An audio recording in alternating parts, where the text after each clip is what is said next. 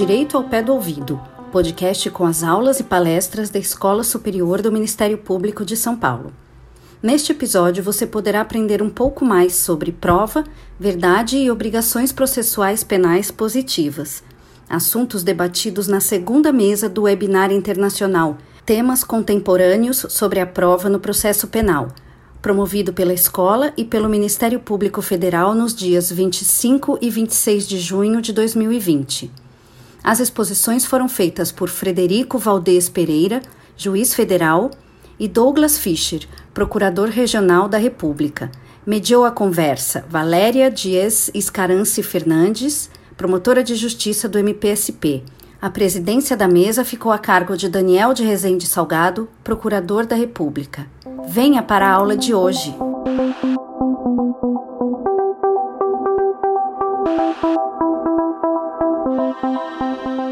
Bom, boa tarde a todas e a todos. Espero que estejam todos bem.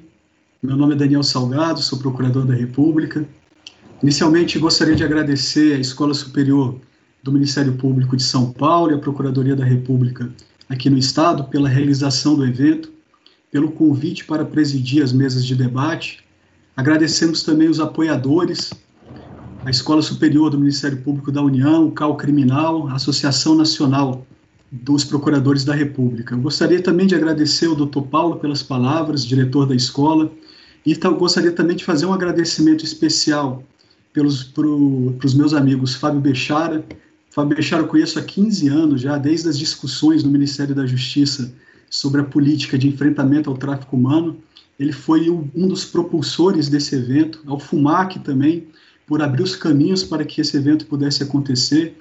Também gostaria de agradecer os nossos pontos de contato na Escola Superior do Ministério Público, a Marília e a Patrícia, e um agradecimento especial para o meu colega e amigo Luiz Felipe Kirchner, que estará na mesa de debates amanhã, companheiro de jornada acadêmica, foi um entusiasta desse evento e foi muito importante na viabilização da montagem das mesas de debate.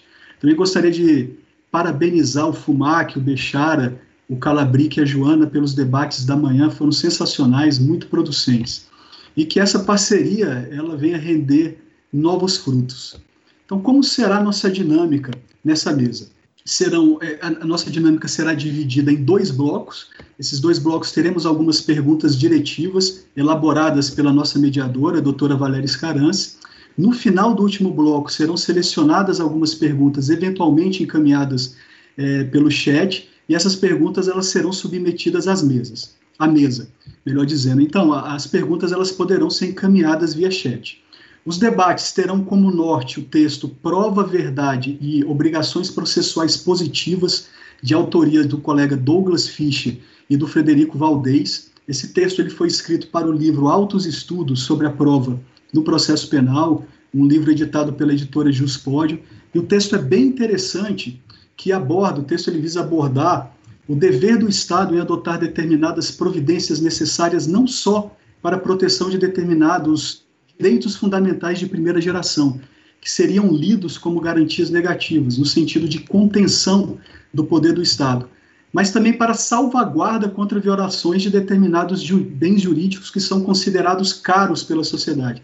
Seria uma espécie de proibição de proteção deficiente a partir de um agir positivo do Estado. E sempre em respeito a determinados direitos fundamentais de primeira geração. Os autores eles falam muito dessa conexão indissociável entre esse princípio da proibição do excesso e o princípio da proibição da proteção deficiente. Seriam faces distintas de uma mesma, de uma mesma moeda.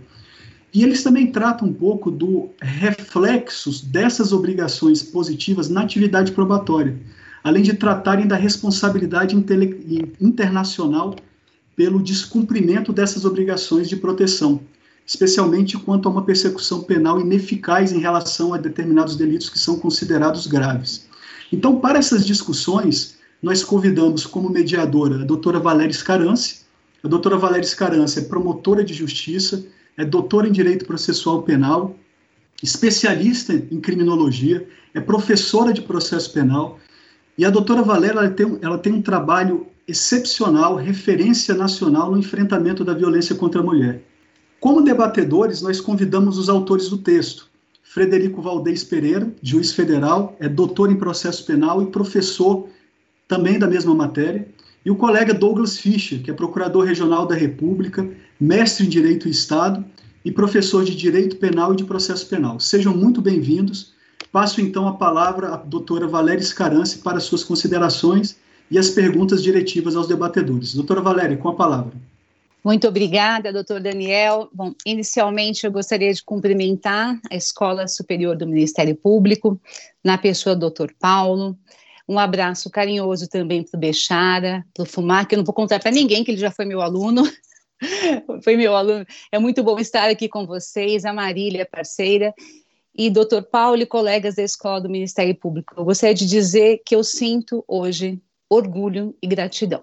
Muito orgulho ver a nossa casa realizando um evento tão importante para a sociedade, para a instituição. Orgulho de ver como a nossa casa mudou, né? Em pouco tempo, uma tá dinâmica. Hoje estamos no YouTube, temos podcast. Então, como promotora, como cidadã, como professora, é um orgulho. E a gratidão vem pela escolha do tema. Conversava ontem até com o Daniel, é, meu pai tem uma obra sobre vítima no processo penal, foi um dos precursores aqui no Brasil. Então, esse tema fala ao meu coração, quando nós estamos sob prova, vítimas e uma atuação mais efetiva do nosso Estado. E é uma honra gigantesca estar aqui com os colegas, eu chamar de colegas, é, o Douglas, doutor Douglas, doutor Frederico, doutor Daniel, para esse debate. Eu vou falar rapidamente sobre o texto, porque eu acho que nada mais importante, nada mais legal do que os próprios autores falarem, mas eu queria problematizar um pouco essa questão de uma atuação processual positiva, afirmativa, com outro viés. Bom, o texto, ele define o garantismo, eu, aliás, eu achei fantástica essa referência como uma obra inacabada como uma obra que só tem, até então, só tem um viés, né, em que não se olha para os dois lados. Então, um garantismo positivo e um garantismo negativo. Porque quando nós falamos em garantismo no processo penal, muitas vezes se tem a noção de que essas garantias são unicamente para o réu. Mas e a sociedade? E a vítima? E as vítimas indiretas que também sofrem? E a sensação de insegurança que nós vivemos hoje, né, pela espera em relação ao final de um processo. E eu gostaria de mencionar um pouquinho a respeito dessa importância. Primeiro, a importância de um olhar instrumental em relação à prova, uma instrumentalidade voltada também para a vítima, que lamentavelmente no processo penal, eu não sei se tem uma postura meio radical, nós estamos entre professores, mas eu acho que o sistema acusatório só existe para o réu para a vítima, ainda nós vivemos um sistema nitidamente inquisitorial. Né? E eu fiz aqui uma comparação bem rápida em relação às previsões que existem para o réu e para a vítima. A Convenção Americana de Direitos Humanos, né, que é a, uma das bases do texto, é artigo 8 quando fala das garantias judiciais, faz sete vezes refer referência à palavra réu, duas vezes referência à palavra defesa e zero vezes referência à palavra vítima. No texto já se menciona que os tribunais de Estrasburgo e São José estão, têm um olhar para a vítima, mas estão, estão só de entendimento e não de previsão expressa na convenção. E a nossa Constituição, que é a Constituição Cidadã, a nossa Constituição menciona o acusado duas vezes, usa a palavra preso dez vezes, prisão dez vezes, vítima duas vezes. É uma Constituição cidadã, uma Constituição que tem um olhar para os direitos humanos. E essas duas previsões em relação à vítima são uma quando se trata de competência, outra quando se fala em direitos de herdeiros de vítimas de crimes graves. Nenhuma previsão da vítima no processo, enquanto sujeito de direitos. No processo penal, é, essa disparidade, esse garantismo unilateral, ele aparece com muita nitidez e eu fiz também uma rápida comparação entre os direitos do réu e os direitos da vítima, já para aquecer o nosso debate. Comparecimento. O réu não é obrigado a comparecer. O comparecimento integra a autodefesa, que é um direito disponível. A vítima é obrigada a comparecer. Se ela não comparece, há condução coercitiva e processo por desobediência. O réu tem o direito ao silêncio. A vítima é obrigada a falar. E pode ser processada por denunciação caluniosa. O réu tem o direito ao habeas corpus. A vítima se não for deferida uma medida de proteção, ela tem sua liberdade restringida em razão da soltura do réu. O réu não é obrigado a produzir provas contra ele mesmo. A vítima é obrigada a falar e submeter exame de corpo de delito. Os parentes do réu são dispensados de depor. Os parentes da vítima são obrigados a depor e têm o dever de falar a verdade. Então, isso demonstra a necessidade de uma releitura na linha desse texto a respeito do que é o garantismo, da função da prova né, e de uma leitura do processo penal à luz das convenções internacionais e da nossa Constituição Federal. Então, o que se busca em um processo, né, o que é uma atuação probatória positiva. Bom, feita essa introdução, eu já gostaria de fazer um questionamento para o Dr. Douglas Fischer, que é o seguinte: quando nós falamos em obrigação processual positiva, e eu estou me referindo diretamente ao texto, há a referência de que essa obrigação processual positiva trata da pertinência e da relevância da prova e da qualidade do acertamento fático, da qualidade dessa prova. Esses requisitos, essas menções, a pertinência e qualidade no acertamento e descobrimento da, dos fatos, não correspondem aos mesmos requisitos que integram o princípio da proporcionalidade, necessidade e adequação, será que nós estaríamos falando, quando nós estamos de uma atuação positiva, em uma nova visão ou simplesmente a implementação do princípio da proporcionalidade? A segunda questão é a seguinte: o site The Intercept divulgou mensagens privadas de autoridades públicas. Eu não vou perguntar propriamente do caso, que é um debate jurídico, mas eu queria saber a respeito do papel desse, da nós, como autoridades no processo penal. O texto menciona que o processo tem uma finalidade social que abrange o ideal de justiça e a correção da decisão. Então, minha segunda pergunta é, Dr. Douglas, como compatibilizar essa atuação positiva do processo, esse ideal de justiça, quando se tem uma notícia de um fato com uma origem ilícita. Muito obrigada, doutor Douglas. A palavra está com o senhor. Muito boa tarde a todos. Eu tenho que fazer a minha saudação aqui. Faço inicialmente a doutora Valéria, a eh, minha saudação.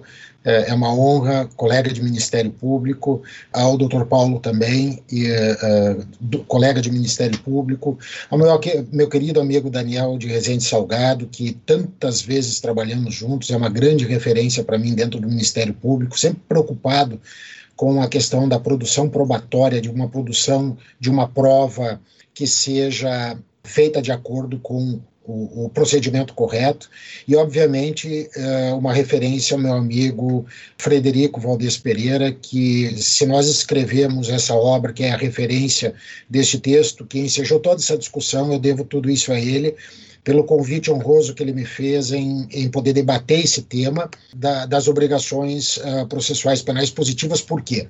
Eu vou lhe responder as questões, colega Valéria, me permite chamá-la assim, mas então eu vou ter que fazer uma pequena introdução aqui para depois fazer o um encaixe eh, das perguntas para responder. Porque eu sou, eu posso dizer que eu fui quem cunhou a expressão aqui no Brasil eh, do garantismo penal integral. E existem muitas críticas algumas muito respeitosas, outras nada respeitosas, fora de qualquer debate acadêmico, e talvez esse momento seja muito importante para tentar explicar para alguns que ainda não entenderam que a proposta do garantismo penal integral nada tem a ver, absolutamente nada tem a ver com punitivismo, com funcionalismo, com qualquer outra coisa.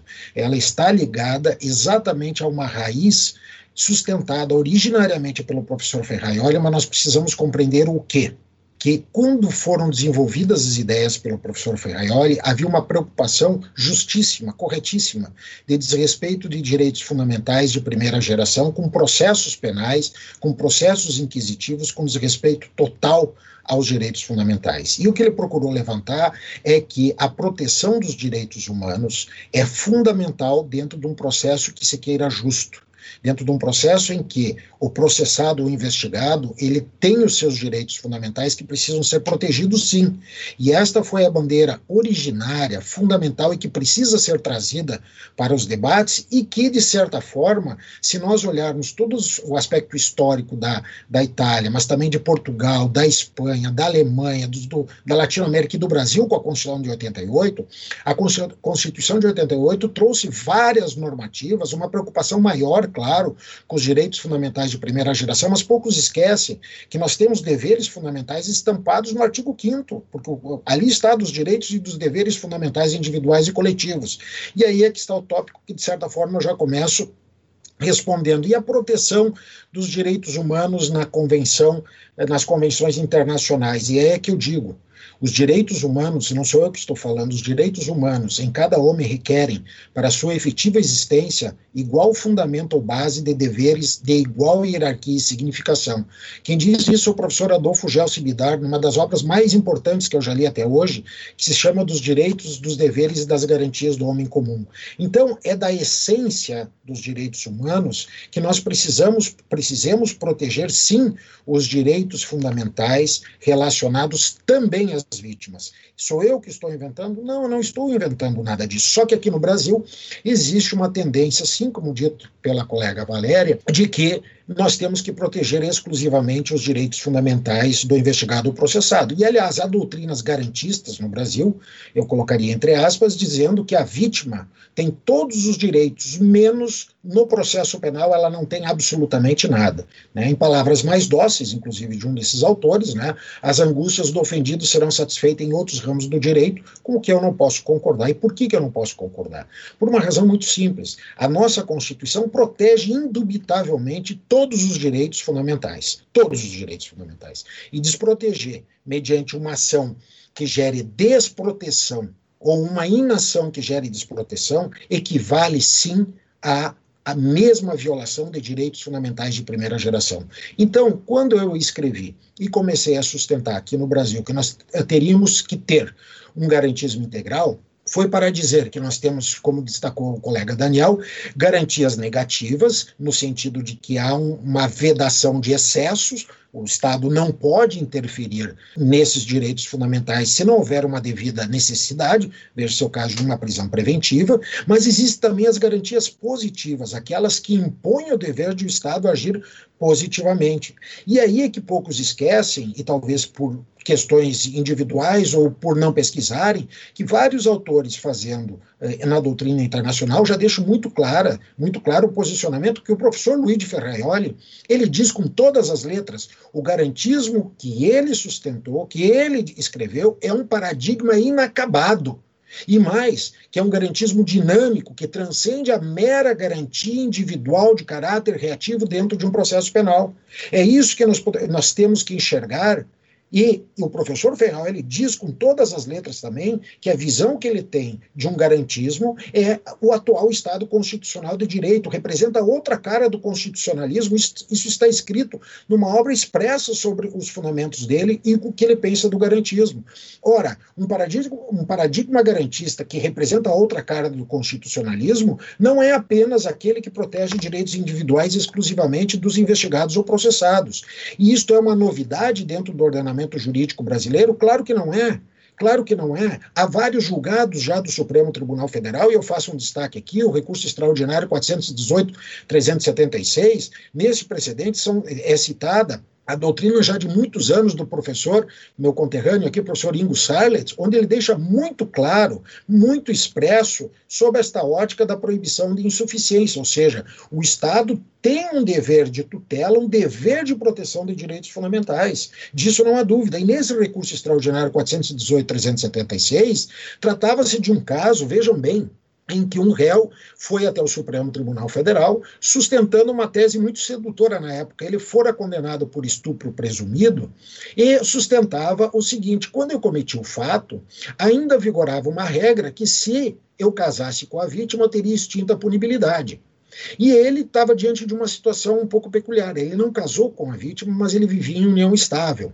E foi ao Supremo com um ótimo argumento, dizendo que a Constituição protegia, na mesma forma, a união estável e o casamento, e para esse fim era necessário uma releitura do Código, de, do Código Penal de 40 para lhe garantir também, porque na época não se imaginava esse, esse tipo de situação, para que se garantisse a ele também essa hipótese de uma extinção da punibilidade. E, pois muito bem, o que, que aconteceu? Isso foi ao Supremo, e eu destaco, o ministro Gilmar Mendes, num de seus votos, disse algo extremamente relevante. Ora, isto é verdade. É verdade que existe essa regra, só que tem uma outra regra do artigo 227 que impõe o dever do Estado agir positivamente e não gerar desproteção aos direitos fundamentais que ali estão escritos da proteção integral aos interesses da criança e do adolescente. E se o Estado permitir a extinção da punibilidade por esta circunstância, ou seja, pelo, pela união estável, isto vai gerar uma desproteção violando o direito da vítima.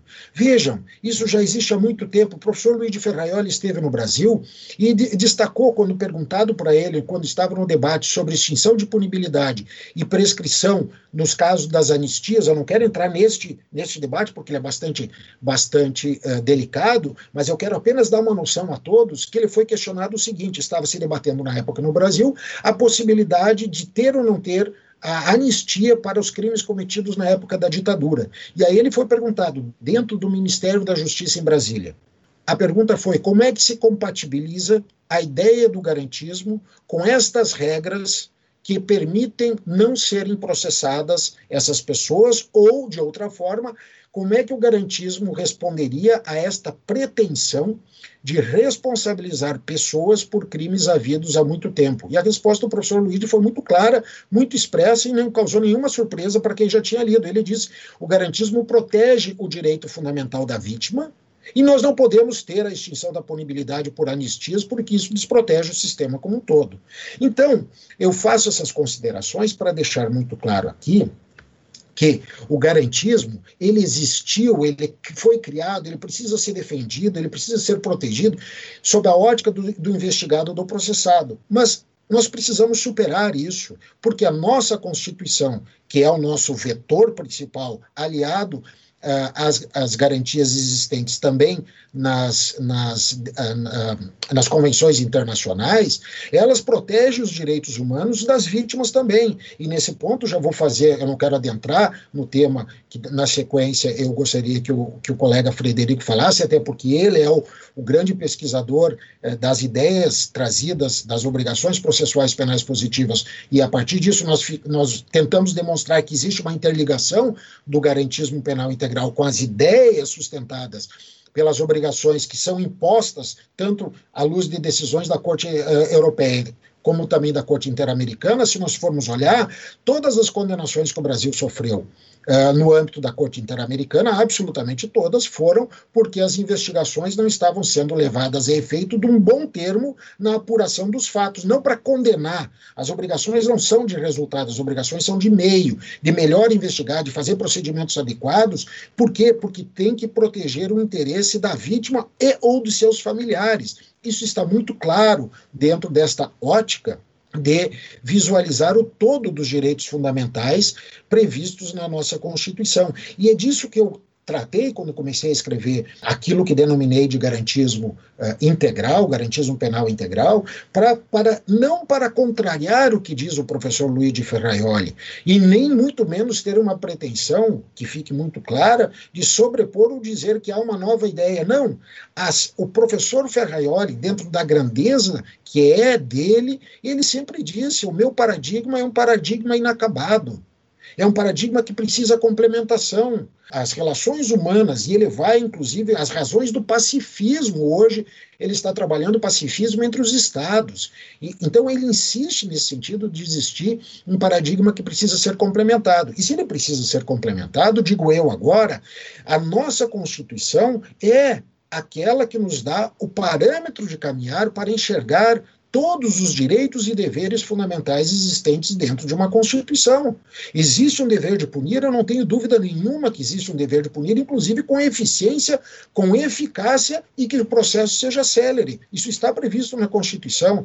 A ampla defesa e o contraditório, eles precisam ser garantidos, disso não há dúvida nenhuma. Só que quando nós nos depararmos diante de situações que gerem abuso de defesa, situações que paralisam o processo, Aí nós não podemos aceitar, porque isso desborda da, dos, dos, patamares da ampla defesa e do garantismo. Inclusive, há uma condenação ao Estado da Guatemala, relembro bem uma sentença de 2003, o caso Mirna Makchang, onde lá foram admitidos recursos protelatórios que ensejaram uma demora processual na responsabilização dos agentes criminosos. E o, e o Estado da Guatemala foi condenado exatamente por permitir esse tipo de procedimento ardiloso que nada tinha a ver com o princípio da ampla defesa.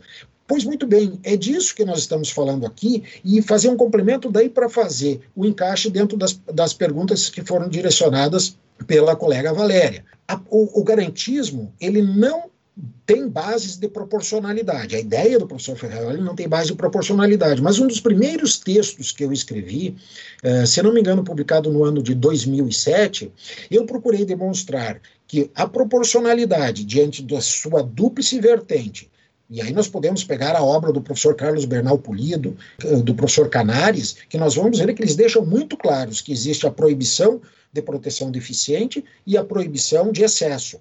E no Supremo Tribunal Federal, claramente o Supremo já disse: este, esta proibição de proteção deficiente é o que nós podemos chamar de garantismo positivo, e a proibição de excesso é aquilo que nós podemos chamar de garantismo negativo. E é disso que eu falo, da necessidade de nós termos um garantismo integralmente visto na busca do equilíbrio daquilo que se está sendo trazido para o bojo do processo penal, para que as partes possam encontrar a melhor, a melhor solução, e aí nós vamos fazer, na sequência, óbvio, eu não quero entrar nisso ainda, que se faz o acertamento dos fatos. Esse é um tema muito importante. Então, a proporcionalidade e o garantismo, eu defendo e dizia, eles procuram chegar num resultado final por bases diferentes, mas eles vão chegar, segundo penso eu, naquilo que seja o ideal, que é o equilíbrio exatamente do direito das partes envolvidas. E eu faço uma crítica. Nós não podemos, embora nós tenhamos deficiência, sim, hoje no processo penal, nós não podemos mais partir daquela ideia de que o processo penal, o, o coitado do processo penal é o réu investigado. Não, a ele vamos garantir todos os direitos fundamentais existentes, mas não esqueçamos, a vítima, dependendo do caso, ela não tem mais direito nenhum, porque se for o caso de homicídio, ela sequer terá uma segunda chance. Então, isto não é uma vingança, mas sim a consideração de que ela tem direitos fundamentais. E aí, Uh, a pergunta: a vítima uh, pode ser conduzida, ela tem esta obrigatoriedade de prestar o seu depoimento? Bem, no Código de Processo Penal, nós já temos umas regras que o juiz pode adotar certas providências, uh, no sentido de, primeiro, evitar constrangimentos da vítima, podendo realizar por videoconferência a, a oitiva dela, ou dependendo do caso, se a situação for grave mesmo, mandar retirar o réu se ele estiver presente, exatamente como evitar que ela se, se sinta constrangida. Agora, eu não defendo que ela seja conduzida, mas eu defendo que ela, como dependendo do, do tipo de crime que for praticado, os crimes sexuais e dependendo de outros crimes, a, o depoimento dela, a narrativa dela é de extrema importância exatamente para o acertamento dos fatos. Então, neste ponto, a vítima, a palavra da vítima, é importante exatamente para ela defender o direito fundamental que ela tem a um processo justo em detrimento daquela pessoa que cometeu o crime contra ela, não que só a palavra dela vá prevalecer. Então, sintetizando, eu defendo que não cabe, pelas mesmas razões, uma condução mas é extremamente relevante a participação da vítima como testemunha e como reveladora daqueles fatos que eh, eventualmente esteja envolvida. E aí, para encerrar dentro desse, desse primeiro tópico, a pergunta extremamente é, importante diante de um caso concreto que todos nós soubemos que aconteceu e vamos falar no bom e claro português. Eu, como membro do Ministério Público, uh, sempre disse em todas as minhas aulas e em todos os meus escritos que prova ilícita não se admite no processo penal. Prova ilícita não pode ser admitida, porque ou bem nós admitimos a prova ilícita para todas as situações, ou nós não admitimos a prova para nada. Evidentemente que, em determinados casos, a jurisprudência vem aceitando, e é preciso registrar, que para fins de absolvição eh, de um, de um réu que efetivamente ali estiver demonstrado pela prova produzida, que ali está a prova da sua absolvição. Bom, se ali tiver uma prova de absolvição, ok. Mas nós não podemos querer admitir trazer provas manifestamente ilícitas na sua produção para querermos pretensamente sustentar teses de nulidades decorrentes de supostos impedimentos ou suspeições, porque o que está em jogo aí é algo que não está diretamente relacionado a isso. E na medida que se trata de uma prova obtida de forma ilícita, nós não temos exatamente aquilo que nós precisamos ter, que é tão caro para, inclusive, a proteção dos interesses do processado, que é a cadeia de custódia da prova, que nós não temos como garantir. Então, ou bem a prova tem uma cadeia de custódia para esse fim, ou ela não tem. Neste ponto, independentemente do que se trate na pergunta trazida, das pessoas que estejam envolvidas, eu sou absolutamente contra a possibilidade de nós utilizarmos aquilo com uma finalidade exclusivamente de não absolver. Se tivesse dentro dali uma prova cabal de inocência de alguém, nós poderíamos, dependendo do caso, juntando com outros elementos, considerar e submeter o juiz à prova da inocência. Mas gerar dúvidas sobre eventuais questões relacionadas à idoneidade das pessoas que estavam trabalhando, na verdade, disso de nada tem ali presente, sobretudo porque não há uma certeza de uma cadeia de custódia que garanta uma produção de uma prova que todos sabemos, ela foi literalmente produzida de forma ilícita e causou surpresa a mim ver alguns juristas no Brasil, não sei por quais razões, defendendo que aquelas provas poderiam ser utilizadas em determinadas situações. Nós precisamos de um processo penal justo, nós não podemos é admitir certas barbáries que eh, e as conveniências de algumas teses, que elas servem para algumas coisas e não servem para outras. Então, chegando dentro deste, deste primeiro bloco, para tentar colocar o que a todos vocês, e, e, agradeço muito esta oportunidade de poder estar falando, de ter uma visão integral de um sistema que tenha preceitos e valores constitucionais que demandem a responsabilização por uma visão não apenas unilateral do processo. O processo vai nos dar essas diretivas, juntamente com as obrigações processuais penais positivas, o colega Frederico vai, vai nos, nos trazer isso adiante, e aí é que nós vamos analisar a questão dos limites do que pode e do que não pode para fins deste acertamento probatório, da busca do melhor, do mais integral, do mais completo, do mais eficaz que se revele possível fazer. E é por isso que as condenações que o Brasil sofreu na Corte Interamericana, as oito condenações, foram por desproteção de interesses das vítimas, na medida que os procedimentos investigatórios eles não estavam sendo feitos da melhor maneira. Eu repito, não para condenar. Ninguém está aqui para condenar ninguém sem provas. Não. O que se está aqui é tentar fazer o melhor, o melhor processualmente o que se admite mas não desbordando jamais de que eu não, o que eu quero provar como membro do Ministério Público e ou o que eu quero provar como defesa não é aquilo que eu queira procrastinar ou provar qualquer coisa. Eu tenho que provar algo que seja útil ao processo, que seja relevante à solução do problema trazido dentro do processo. E é o que eu sempre digo: ampla defesa não é o que a vítima ou o que o réu quer fazer dentro de uma investigação, dentro de um processo, mas o, o que a lei e a Constituição lhe garante dentro de um princípio de boa-fé objetiva a produzir efetivamente aquelas provas que sejam necessárias adequadas e suficientes para tentar sustentar a sua tese, nem mais nem menos. E o mesmo vale para o Ministério Público. Então, dentro deste, deste primeiro bloco de ideias, essas eram as, as considerações que eu gostaria de trazer para tentar situar a todos que trabalham, eh, ou talvez estejam tendo este primeiro contato com esta visão daquilo que eu, ao escrever e ler praticamente todas as obras do professor Luiz de Ferraioli, tentei né, com vários defeitos, com, com, necessidade de um aprimoramento constante, eh, tentei trazer aqui, não para dizer que o que eu estou dizendo é o correto, muito antes pelo contrário, mas para que nós possamos debater abertamente quais são os caminhos desse aperfeiçoamento, desse paradigma inacabado. E não é porque uma pessoa disse ou duas pessoas disseram que nós temos que fazer uma reprodução acrítica isolada num fato histórico para uma realidade que já se apresenta talvez muito diferente daquilo que nós tínhamos. Então, nós temos que sermos intérpretes da nossa realidade, defendermos o constitucionalismo com todos os valores constitucionais, mas não apenas daquele que está no polo da investigação ou do processo penal. Era mais ou menos isso que eu gostaria de colocar nessa primeira parte.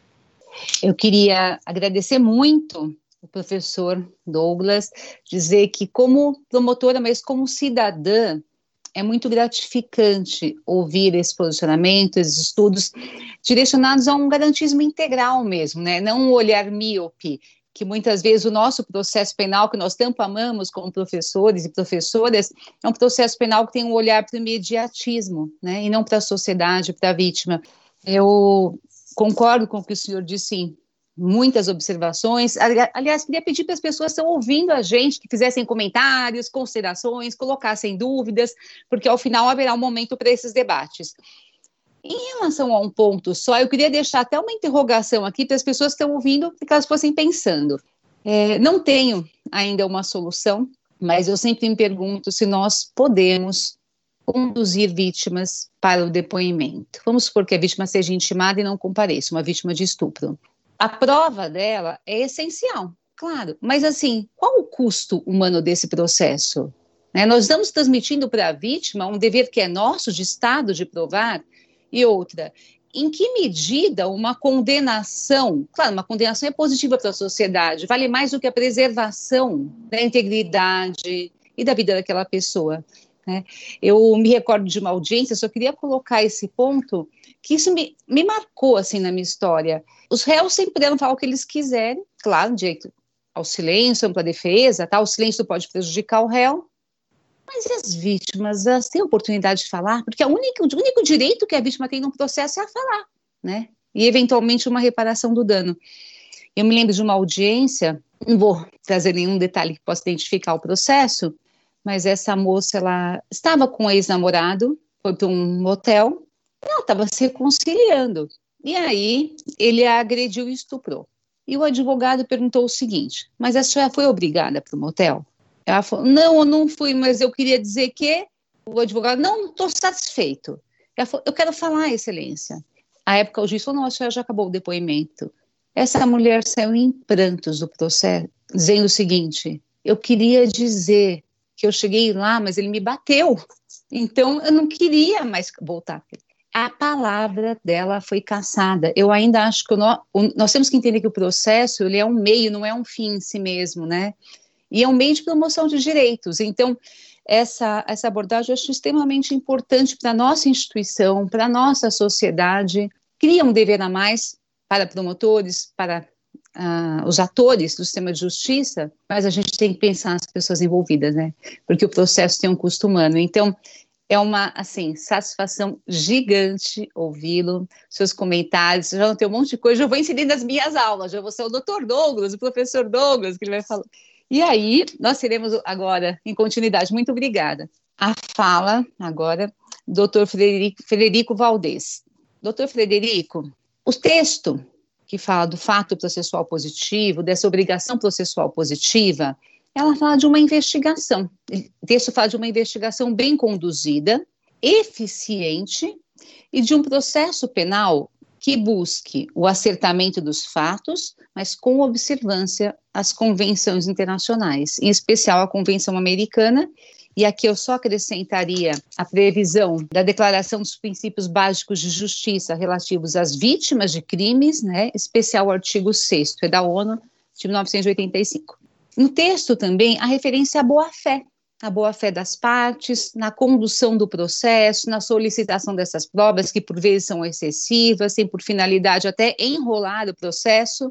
E diante dessas ponderações, dessa ideia de um processo penal efetivo e transformador que transcende esses direitos de primeira geração, que tem por objetivo o descumprimento da verdade como um ideal, eu pergunto para o senhor. Vamos lá, duas perguntas. A primeira é a seguinte: o garantismo integral ele é compatível? Aí eu volto para aquela pergunta que eu tinha acabado de fazer com a condução coercitiva da vítima, em especial nos crimes que expõem a sua intimidade, Segunda pergunta: como nós podemos compatibilizar essa busca pela reconstrução dos fatos com respeito à dignidade da pessoa humana. Aqui até já faço um relato para problematizar. Nós temos um aumento muito grande de feminicídios e assassinatos de mulheres nos últimos anos e é comum, lamentavelmente, que nos processos se faça uma devassa da vida da vítima.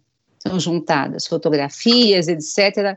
Na opinião do senhor, como lidar com essa situação? Como se permitir, por exemplo, o indeferimento de uma prova sem que se alegue posteriormente um cerceamento de defesa ou cerceamento de acusação por, em, em razão da exposição da vida privada ou de uma pessoa.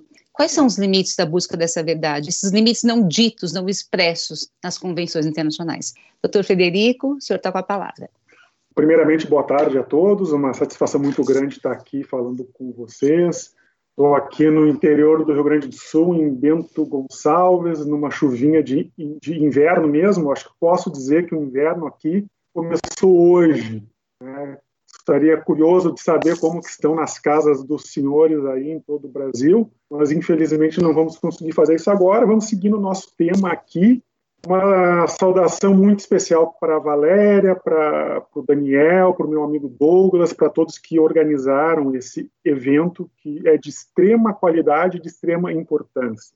Eu vou retomar também um pouco a questão teórica, e que é muito ligado com a prática, das obrigações processuais penais positivas, e na sequência, no desenrolar, eu vou buscar alguma resposta para as dúvidas apresentadas pela Valéria, pelas perguntas né, que são realmente muito pertinentes. Então vamos caminhar um pouquinho para trás, quase partindo da onde o Douglas terminou, que é a questão do precedente Mirna McChang de 2003, que é fundamental.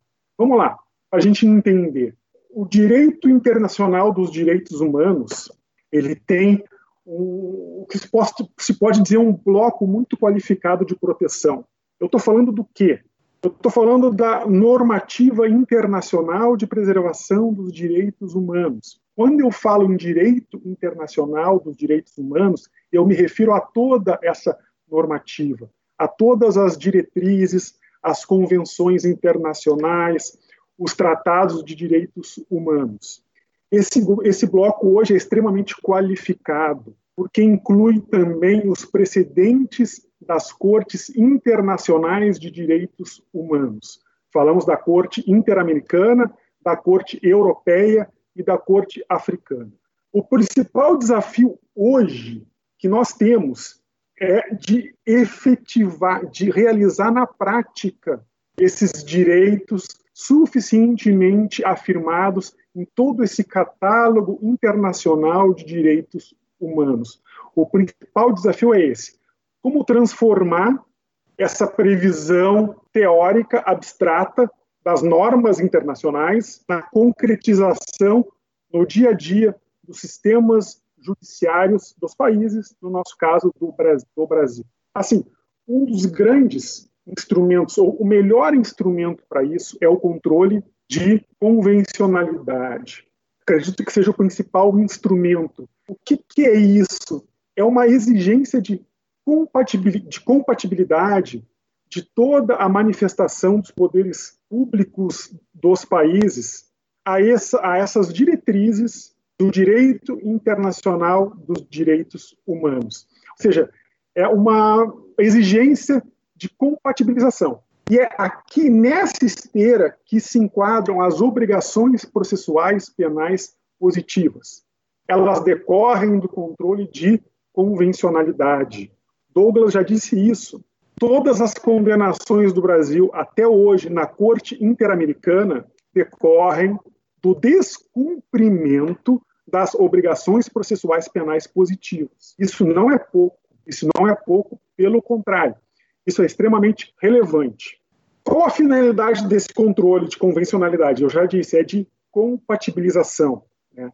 A tentativa de assegurar que o, os poderes públicos dos, dos, países, os atos dos poderes públicos dos países, estejam de, de acordo com essas normas, com esses compromissos afirmados internacionalmente.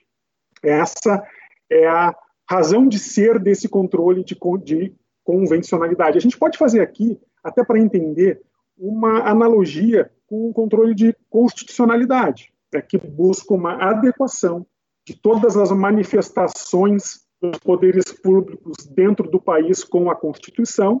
O controle de convencionalidade busca essa mesma adequação com os parâmetros das convenções, portanto, com o direito internacional dos direitos humanos. A finalidade última do controle de convencionalidade qual é? Dar eficácia concreta aos direitos humanos protegidos, tutelados nesse conjunto de diretivas internacionais. Importante aqui já começar a dizer, esse dever de compatibilização, ele não é só relativamente à lei interna dos países. Não é só uma emanação legal do Brasil que pode estar desconforme com a Convenção Interamericana. Procedimentos concretos desenrolados no Brasil podem e muitas vezes estão em desconformidade com esse bloco convencional de tutela dos direitos humanos. E aí é que a gente volta para os precedentes da Corte Interamericana, porque a grande maioria das censuras feitas ao Brasil foi por falhas no procedimento investigatório e no processo penal, ou seja, falhas do inquérito e falhas do processo judicial que levaram à não punição ou ao, ao não esclarecimento de fatos violatórios lesivos a direitos fundamentais no Brasil.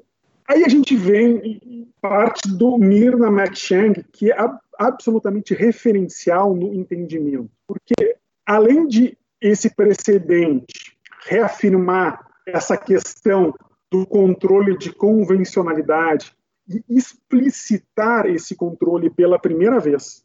A Corte Interamericana já realizava este controle. Ele não era, não, não se havia dado um referencial de conteúdo a este controle. É feito no Mirna McShang, que é um precedente de vanguarda, que fala do controle de convencionalidade do que? A investigação penal e do processo penal. Qual a conclusão na gênese do controle de convencionalidade, para sua elaboração teórica, está ali as obrigações processuais penais positivas.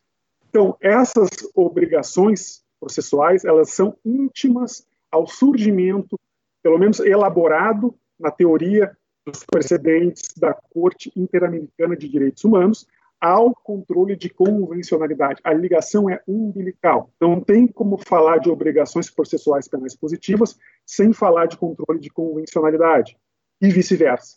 E aqui é uma das grandes falhas, uma da, ou, ou, uma das grandes lacunas de boa parte do, da doutrina processual penal brasileira, principalmente que se refere ao controle de convencionalidade. Porque eles, na, na maior parte desses autores, refere-se ao controle de convencionalidade apenas em um sentido, de proteção dos direitos e garantias dos acusados. Não se fala desse outro sentido do controle de convencionalidade, que são como uma projeção às obrigações processuais penais positivas. Então, rapidamente, o que eu quero fazer aqui é dizer, é responder três perguntas. Perguntas são o que, como e por quê o que, o que, que são obrigações processuais penais positivas, como, ou seja, o que, que precisa ter, o que, o que, que se extrai delas, qual o conteúdo delas, o que, que os procedimentos internos devem observar para estarem de acordo com essas exigências da Convenção. E por que são os fundamentos das obrigações processuais penais positivas. E aqui tem algo eu vou pegar um ganchinho para começar a tentar responder a pergunta da Valéria, principalmente quanto à condução coercitiva da vítima. Olha só, falar em obrigações processuais penais positivas não é desconsiderar as exigências de tutela e de proteção dos direitos de defesa, das garantias e dos direitos dos acusados. Não se trata disso, pelo contrário. A afirmação de direitos nas convenções, ela tem sim duas vertentes. Uma de proteção dos direitos e garantias dos acusados, investigados, e outra, projeção, que é de preservação dos interesses de eficiência do sistema penal. E aqui, às vezes, o que se vê é uma tentativa de um argumento de uma falácia, que é a do, do Strawman, que é do Homem de Palha. Quer dizer, você faz uma caricatura do argumento, e aí você não precisa mais debater as ideias do argumento. Basta você debater a caricatura. E o que, que seria uma caricatura aqui? Era imaginar que nós estamos dizendo que preservar direitos de eficiência do processo penal seja, seja sinônimo de desconsiderar direitos e garantias dos acusados e direitos e interesses outros relacionados, inclusive, à preservação e proteção dos interesses das vítimas. E aí nós temos o princípio fundamental da dignidade da pessoa humana. Falar de obrigações processuais penais positivas não é desconsiderar tudo isso. Então, não se preocupem em debater a caricatura, que seria esta de interpretar algo que nós não estamos dizendo. Eu digo mais assim, embora a gente, tanto nesse texto uh, publicado no, no, livro dos Altos Estudos, como nos outros textos que nós temos sobre o tema, nós sempre, sempre insistimos nisso, repetimos e reiteramos. Nós não estamos dizendo que o processo penal serve só para dar eficiência ao esclarecimento do fato e à punição dos responsáveis. Nós não, nós não estamos dizendo isso. Nós estamos dizendo que o processo penal também é para isso. Esse também é um interesse relevante do processo penal.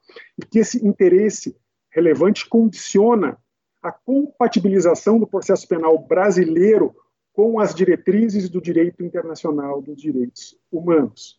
É isso que nós estamos dizendo e é isso que nós temos que discutir. Dignidade da pessoa humana, direitos de intimidade, direitos dos réus, dos acusados, têm que ser preservados também. E aí, a questão da vítima ser conduzida coercitivamente, já diz, entra a questão de dignidade da pessoa humana. Entram outros princípios e valores que estão misturados nesse processo penal. E o grande erro que vem sendo feito por parte da doutrina brasileira é uma simplificação. É dizer que o processo penal só serve para uma coisa: só serve para tutelar direitos e garantias dos acusados, como Douglas disse e como a Valéria disse. Disse censurando, porque o processo penal não serve só para isso. E tem uma amplitude de argumentos para provar o, o, o, contrário. Nós estamos aqui só no argumento da prática. Argumento da prática, o que as convenções internacionais de preservação dos direitos humanos dizem, o que as cortes internacionais dizem, o que as direti diretivas internacionais dizem. Nós estamos na prática de precedentes da corte, que diz o quê? E aí nós começamos a entrar aqui na resposta ao o que são obrigações processuais penais uh, positivas. É nessa ideia, vamos responder o que, como e por quê. O que são? Se tinha uma ideia de uma relação uh, unilateral entre a matéria penal e os direitos humanos, que levava só a quê? A uma exigência de abstenção, a uma, um sentido negativo da matéria penal, ou seja, os direitos humanos eram um anteparo para evitar que o direito penal, a aplicação do direito penal prejudicasse direitos e garantias individuais. Aqui dá para fazer uma analogia com aquela ideia do List. Lembram? O List dizia: o direito penal é a barreira intransponível da política criminal. Qual era a ideia da relação direitos humanos-direito penal? Os direitos humanos são a, barre a barreira intransponível da matéria penal, numa exigência, portanto, de abstenção, uma exigência negativa imposta ao direito penal. Mas a prática mostrou o contrário, provou o contrário. Repito, não estou analisando aqui questão teórica doutrinária, que teria vários argumentos relevantes. Estou me centrando nos precedentes das cortes supranacionais de proteção dos direitos humanos, que viram o sistema penal como aliado também dos direitos humanos. O direito penal protege de agressões, pune para proteger. É a ideia do escudo e da espada, aquela imagem que nós podemos ter. Quer dizer, antes se imaginava que o, direito, que o direito humano tinha só um escudo, só num senso negativo, de evitar agressão, direitos de primeira geração. Depois se percebeu, não, esse direito humano precisa ter uma espada. Por quê? Porque há situações em que os direitos humanos são agredidos, os direitos humanos foram violados. E o que fazer? Caso Velásquez Rodrigues, de, 2000, de 1988. Veja um ano, 1988. Afirmou essa imagem da, do sistema penal como a espada dos direitos humanos. O que, que essa cláusula de proteção dos direitos humanos, portanto, projeta? Projeta deveres genéricos, deveres de três ordens, basicamente: impedir, esclarecer e sancionar. Impedir a violação dos direitos. É uma obrigação dos Estados nacionais de se organizarem para impedir violação de direitos humanos. Mas não para aí. Há outros deveres: dever de esclarecer e de sancionar. Esclarecer as eventuais violações dos direitos humanos e sancionar as agressões aos direitos humanos.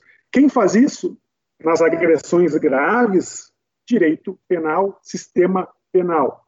Portanto, desses deveres genéricos que eu falei que são três, no mínimo os dois últimos dependem totalmente do processo penal como mecanismo. Sem o processo penal eficiente, não se esclarece e não se sanciona. Então, o que, que as cortes de direitos humanos fazem? Elas examinam a qualidade e a eficiência da administração da justiça penal. Exa examinam também direitos e garantias de, de, defesa, como eu já disse, isso é óbvio. Nós não estamos dizendo o contrário. E como eu disse, repeti isso várias vezes, é importante para que não se crie uh, essa caricatura da ideia. Vamos debater a ideia e não alguma caricatura dela. A Corte Interamericana, e eu disse que isso surgiu da prática, ela é precursora dessa visão dos direitos humanos que impõe e exige uma atuação do Estado, que exige qualidade e eficiência nessa atuação. Lá nos anos 80, lembrem os senhores, estávamos saindo, no geral, aqui na América, de períodos turbulentos de ditadura, de intervenções militares, período no qual houve graves violações de direitos humanos. A Corte Interamericana se debruçou sobre esses casos e ela reconheceu falhas de efetividade dos sistemas penais internos na apuração desses, dessas violações aos direitos, aos direitos humanos. E a Corte Interamericana disse que era necessário um mecanismo penal eficiente e adequado para esclarecer essas agressões. Na sequência, o Tribunal Europeu de Direitos do Homem qualificou e detalhou mais o conteúdo dessas obrigações. E aqui é importante porque há essa comunicação entre corte interamericana e corte europeia. Fala-se, inclusive, de uma europeização do sistema americano de proteção dos direitos do homem e uma americanização do sistema europeu de proteção dos direitos do homem. Por quê? Porque esses sistemas tendem a recepcionar avanços de tutela de direitos humanos impulsionadas no sistema homólogo. Elas se interco intercomunicam e se influenciam. Né? Obrigações processuais positivas são essas obrigações de proteção, esses deveres ativos de esclarecer e sancionar delitos. É uma condição mesmo de proteção dos direitos humanos que dependem de uma investigação eficiente e também de um processo penal apto. Então, respondendo aqui a primeira pergunta do o quê? A segunda pergunta, como? E aqui o que a gente vai tentar ver ou vai uh, abordar rapidamente é a questão das diretrizes concretas que as cortes internacionais impõem ao processo penal interno ao processo penal doméstico. Porque não fica só como poderia se imaginar, indicando qualidades, indicando atributos. Né? Tem que ser efetivo, tem que ser idôneo. Não, as cortes vão além. Elas estabelecem diretivas, diretivas concretas de atuação.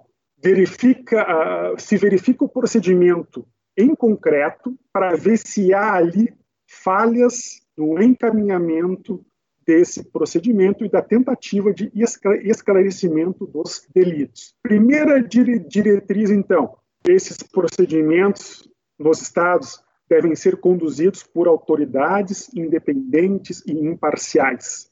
Aqui não é só uma independência de não haver subordinação hierárquica entre investigado e investigador. É mais que isso. É uma exigência aplicada na prática, é uma independência operativa. Por exemplo, colegas policiais de um indivíduo envolvido numa acusação de prática de crime não podem investigar este fato, porque senão não haverá independência operativa. Nós temos uma projeção disso muito clara. Eu não sei se os senhores lembram, o ano passado, e isso acontece todo mês, mas o ano passado foi uma notícia bem com grande re repercussão, foi a, a, morte de um músico no Rio de Janeiro, que foi alvejado por mais de 80 pro projéteis, o carro dele, disparados por uh, agentes militares que estavam fazendo uma determinada operação lá. Quem que está investigando e quem que está processando este fato? É o próprio Exército e a Justiça Militar, um regramento interno do Brasil.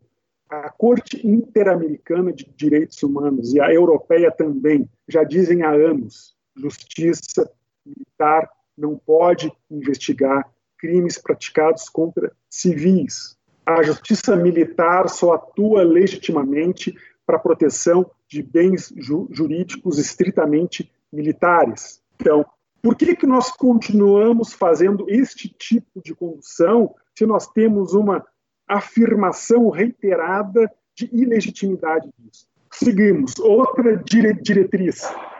Essa abertura da, in da investigação tem que se dar de ofício e tem que se dar prontamente, imediatamente. Por quê? Porque ali vai ser mais fácil, mais possível a obtenção de provas para esclarecer o crime. Quanto mais o tempo passar, mais vai se reduzir a possibilidade, a possibilidade de eficácia na coleta dessas provas. Tem vários precedentes das cortes censurando procedimentos de investigação dos Estados partes por demora na abertura do procedimento investigatório. As cortes falam ainda de eficácia e examinam em concreto se as medidas adotadas foram idôneas ou eram idôneas ao esclarecimento do fato e verificam também se as medidas não adotadas uh, deveriam ter sido, quer dizer, se não se deixou de tomar medidas importantes para tentar identificar os fatos. Também a questão da transparência e da publicidade dessas investigações, inclusive com exigência de informar vítimas e familiares do andamento da apuração e comunicá-las formalmente do resultado dessa investigação.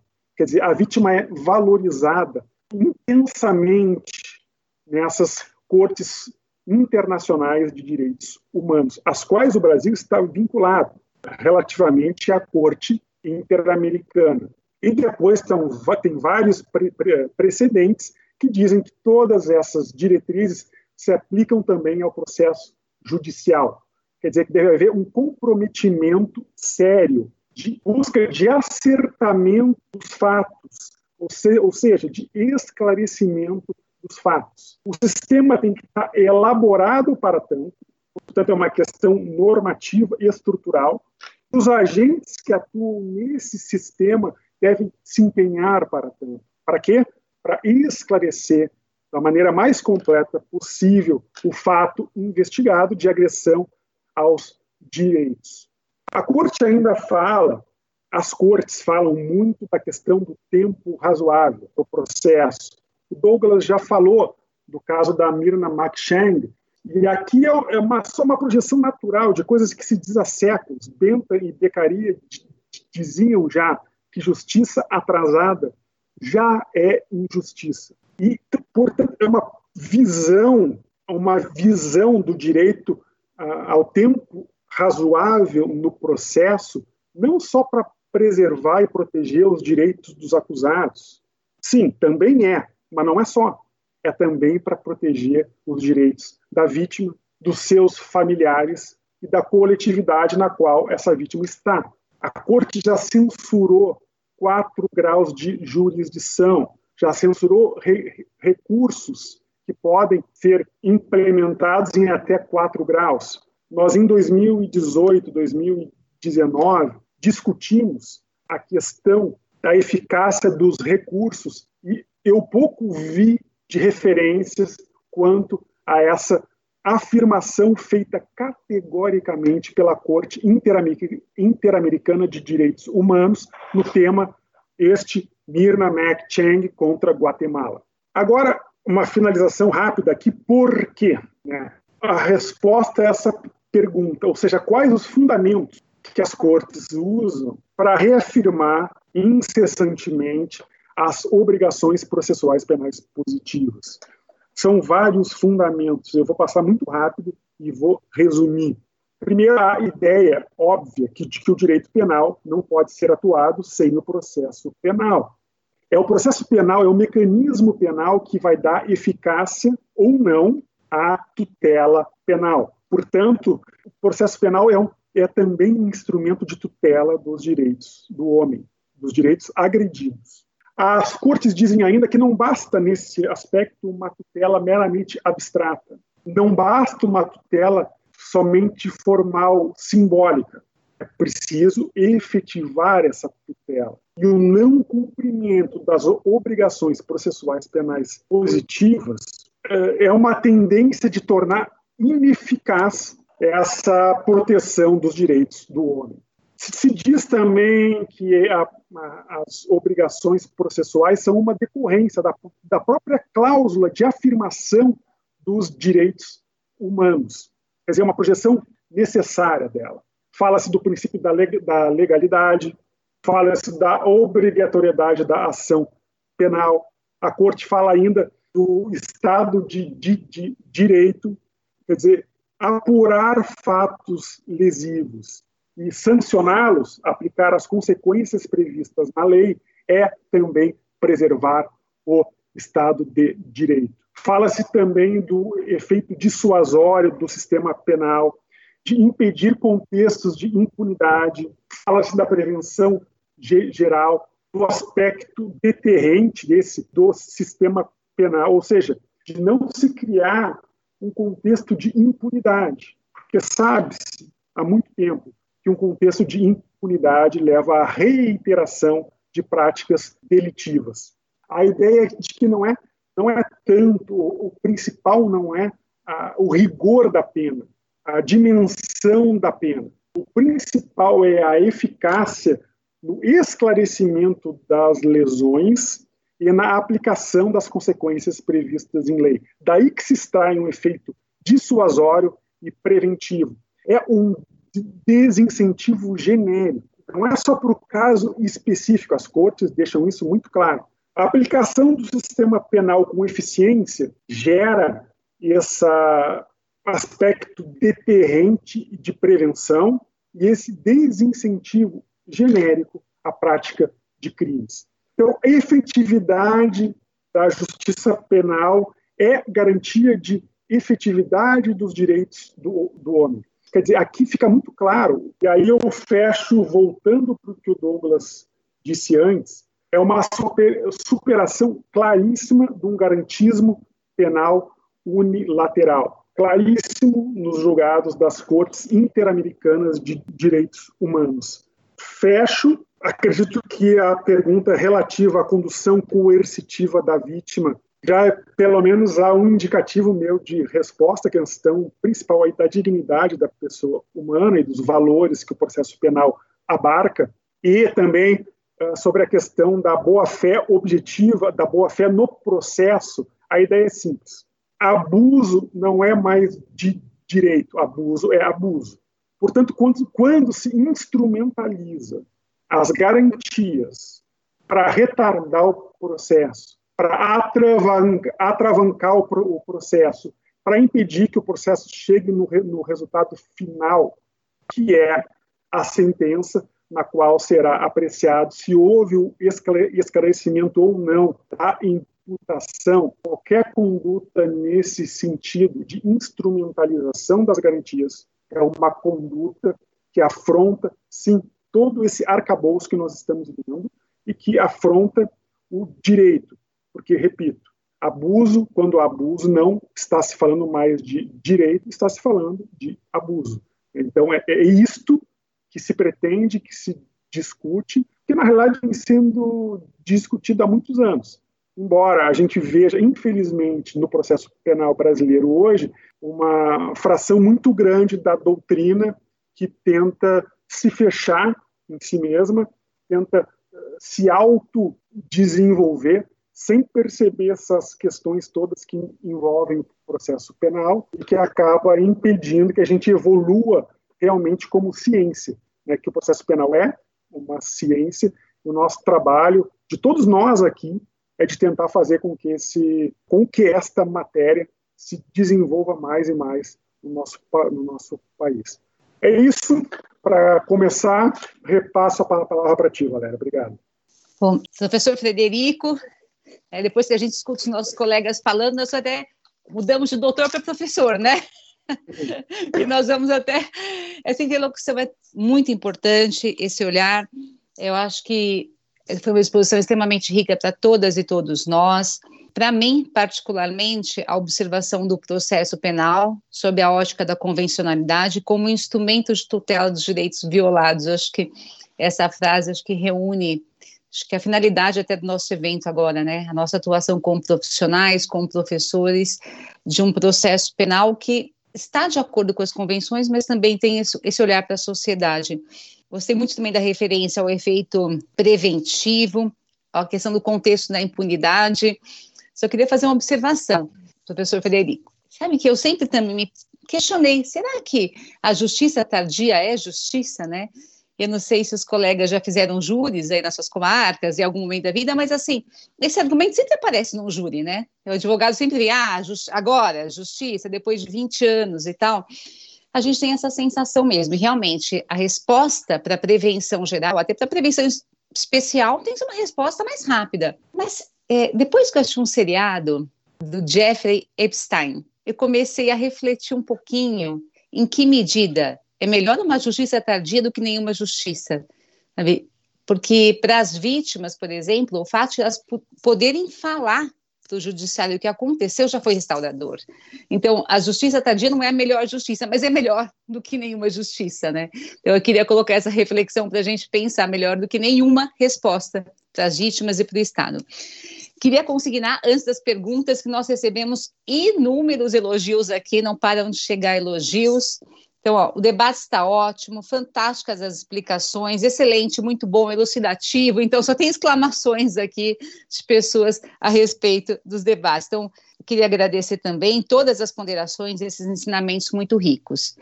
Acho que as primeiras perguntas eu vou passar para o Douglas, pode ser? Doutor Douglas, professor Douglas também? É, e depois, pela ordem, eu passo para o doutor e professor Frederico. É, nós tivemos aqui uma participação ativa de uma colega chamada Sheila. Ela começa até sugerindo, dar uma dica de uma série que é inacreditável, que fala justamente sobre a questão da investigação. Essa série é fantástica, baseada em fatos reais. E a, a Sheila faz uma pergunta, doutor Douglas. A justiça restaurativa, na opinião do senhor, ela é eficiente no sentido de se assegurar esse garantismo integral? Qual a sua opinião a respeito da justiça restaurativa? Nós tivemos duas perguntas também, aqui ó, do Maicon e do Francisco, na mesma linha. Tanto o Maicon quanto o Francisco, eles questionam a questão do interrogatório do réu. Um deles menciona o interrogatório seletivo, então que a defesa poderia escolher as perguntas antes de iniciar o interrogatório. Então, olha, meu cliente só vai responder sobre isso, isso, isso, aquilo não vai responder. Se isso seria possível, ou se nesse interrogatório não está havendo é, uma visão monocular do contraditório, já que ao réu é assegurado o direito de escolher as perguntas. Então, por exemplo, em outros países, por vezes, o réu pode escolher em responder ou não responder, mas eu escolher perguntas. Então, qual seria a opinião do senhor a respeito? Nós temos também a participação de um colega, de um promotor, Fábio Lima, e ele pergunta para o senhor o seguinte: qual a visão quanto à questão da cadeia da custódia de prova, tendo em vista os vários critérios estabelecidos pela nova lei, né, a Lei 13.964-2019, frente a essa violação e a possível exclusão da prova que viola essa cadeia de custódia? Né? Eu também confesso que é um assunto que me inquieta um pouco, porque a cadeia de custódia é muito detalhada no processo penal, e que, em regra, nós somos regidos pela busca da verdade como ideal, mas como re realizar uma prova, desconsiderar qual seria o efeito da não observância dessa cadeia de custódia? Então, são esses três questionamentos, o senhor está com a palavra. Muitíssimo obrigado por mais essa oportunidade. Eu, o que eu estava dizendo antes, é, talvez esse seja o evento que eu estou tendo uma oportunidade de dizer, que eu já disse isso várias vezes ao Frederico, é, o meu agradecimento a ele por ter me aberto horizontes há uns três, quatro anos para esse tema das obrigações. A humildade dos enormes conhecimentos do Frederico, ele me convidou para que a gente pudesse sentar e estudar, e assim a gente fez. Eu estou tendo essa chance de dizer isso para uhum. ele, ele me deu essa, essa oportunidade. E eu acho que na academia, uhum. isso é uma demonstração de grandeza dos grandes, daqueles que têm muito e querem passar adiante para outros poderem também ter acesso. Então, o meu agradecimento de público. Primeiro, sobre a, justiça restaurativa. Eu não sou um conhecedor profundo da justiça restaurativa. Já li muita coisa sobre justiça restaurativa e acho, tenho uma visão que para determinadas situações nós podemos cogitar sim de uma justiça restaurativa. Por quê? Porque o garantismo, dentro de uma visão clássica até do garantismo, a utilização do direito penal, ele não tem que ser para resolver qualquer tipo de situação que nós tipifiquemos como, como crime. Nós temos que utilizar o direito penal para aquelas situações que violem a, uma ótica de bens jurídicos extremamente relevantes para as pessoas em sociedade. Então, eu diria que nós poderíamos cogitar de uma justiça restaurativa para delitos que hoje nós estamos tendo hipóteses um pouco uh, adaptadas, como uma transação penal, uma suspensão do processo, uma NPP, ou seja, a gente está eh, correndo para situações de um direito negocial, no sentido de evitar um processo contencioso, e dentro desta ótica eu vejo espaço com limitações, eu não posso traçar quais, mas com limitações para aquelas situações menos graves, onde é importante mais para a vítima ela ter uma satisfação de dizer para a pessoa o quão foi ruim aquela conduta que a pessoa praticou contra ela, e aquilo vai tirar dela aquele, aquele, aquele mal que lhe foi causado, aquilo vai lhe fazer um bem muito mais do que a pessoa propriamente ir cumprir uma penalidade. Então, me parece que sim, a justiça restaurativa pode ser encaixada, mas dentro de uma visão um pouco nesses termos. Sobre a questão do interrogatório, o réu tem direito ao silêncio. Então, vamos deixar isso muito claro. O direito ao silêncio, eh, eu defendo que direito ao silêncio é uma coisa, direito à mentira é outra coisa. Dentro de, da obra do garantismo integral, é, do penal integral, há um texto espetacular do professor Vladimir Aras, onde ele bem explica a diferença de uma coisa e de outra. Eu defendo o total direito de o réu falar o que quiser. Ele não é obrigado a produzir absolutamente nada contra ele. Então, dentro dessa ótica, eu creio que a condução do interrogatório parte do seguinte: ele não pode colocar ao juiz o que ele quer responder. O juiz lhe pergunta e ele diz: Não quero falar. É um direito meu não falar, exercer o direito ao silêncio. E ele pode fazê-lo sem problema nenhum, só que eu não concordo com a ideia de ele entregar as perguntas e dizer: Quero responder só isso. Não.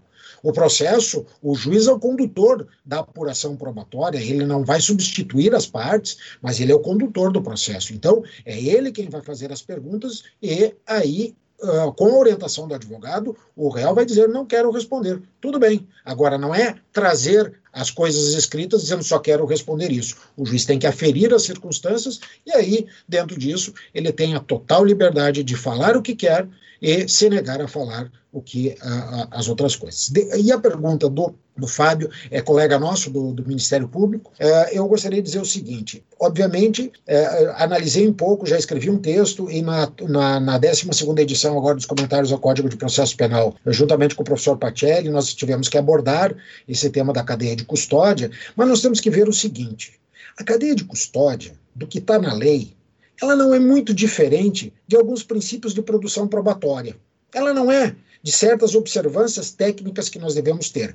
O grande problema, Fábio, e demais, é o seguinte: é que aqui no Brasil há um grande equívoco, e eu te agradeço a oportunidade para poder falar, que existem uma máxima. Vou fazer uma brincadeira se a professora me garantir essa, essa ideia de fazer, Valéria, fazer essa, essa brincadeira parte-se do pressuposto que todo processo penal é nulo até prova em contrário. Ou seja, o processo penal ele já sai com uma nulidade. Então, pode haver, e aí é que eu quero destacar que o Pacelli e eu há muitos anos falamos, falamos uma diferença que nós precisamos fazer. Uma coisa, um ato, uma parte de um ato processual ou de uma produção da prova pode estar eivado de uma nulidade. Ele pode ter um defeito, mas a pergunta é: esta nulidade, este defeito, da forma ele implica a nulidade de toda a cadeia? Não sei.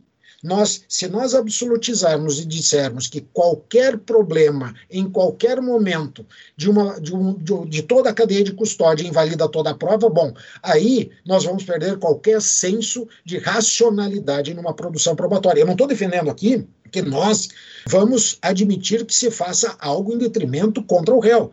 Mas vamos lá, dentro do Brasil, Há muitos anos, a jurisprudência já vem dizendo o seguinte, e eu entendo como correto. Nós importamos conceitos de nulidades, e hoje em dia se parte do pressuposto que nulidade relativa tem que provar o prejuízo, nulidade absoluta, o prejuízo se presume. Bom, se nós estamos tratando de direitos fundamentais, de processo penal, para mim toda nulidade é absoluta. Eu não consigo admitir, numa conceituação que veio do processo civil, dizer que dentro do processo penal nós temos nulidades absolutas relativas. Então, se eu tivesse que dizer que no processo penal tem nulidades, elas são absolutas. Agora, nulidade de um ato processual não significa nulidade do processo. Esse é um dos graves problemas da doutrina brasileira. Quer que eu, te eu posso te dar um exemplo, Fábio? Não sou eu que estou dizendo. Código de Processo Penal de 1940.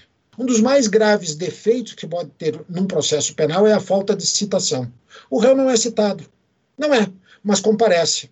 O ato é nulo? O ato é nulo. O processo é nulo? Não. Por quê? Porque não trouxe prejuízo. Nós vamos ter que verificar o efeito daquele vício sobre o processo. E é isso que eu entro na cadeia de custódia agora, que eu poderia exemplificar com várias outras circunstâncias.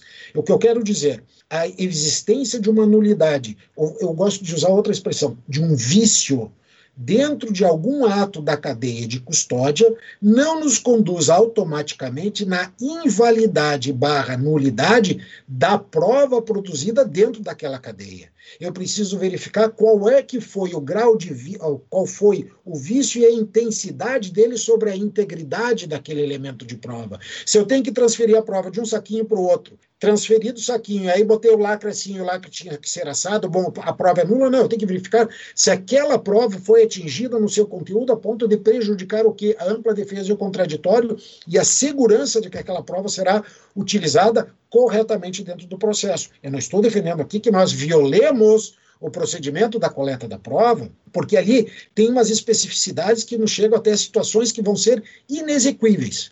Inexequíveis, com as perícias, a, a presença de perito, se o perito não tiver na hora, como é que vai fazer?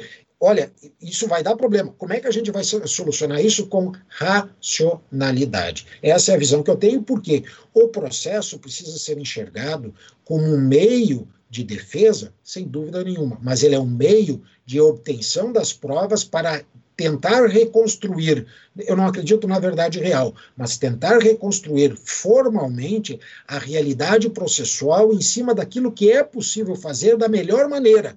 E o juiz é que vai aquilatar se aquela, aquele pequeno vício trouxe ou não trouxe uma consequência de um prejuízo que possa ser demonstrado pela defesa. Isso aqui impossibilitou minha defesa, isso aqui prejudicou minha defesa. Se, ele, se ela disser como, quando e onde prejudicou, e não apenas porque violou o vício, aí nós podemos começar a discutir a questão da repercussão da nulidade vício do ato na nulidade da prova do processo. Maravilhosas, Maravilhosas respostas, professor Douglas. Eu acho que essa questão da cadeia de custódia trouxe uma certa apreensão para todas as pessoas, dessa preocupação, né? Até porque o processo penal nunca foi extremamente formal em termos de produção de provas. Adorei a brincadeira, já anotei aqui, você está nas minhas aulas também, todo o processo é nulo até prova em contrário. Acho que daí vem o nosso receio, né? Já são tantas formalidades, nós não conseguimos cumprir nem as básicas, aí vem uma cadeia de custódia gigantesca. Eu tenho a impressão que essas previsões dizem respeito mais às provas genéticas, né? Em que, de, de, repente, não observando a cadeia de custódia pode haver alguma interferência. Mas muito obrigada, aprendi muito, já notei bastante aqui. Professor Frederico? Oi.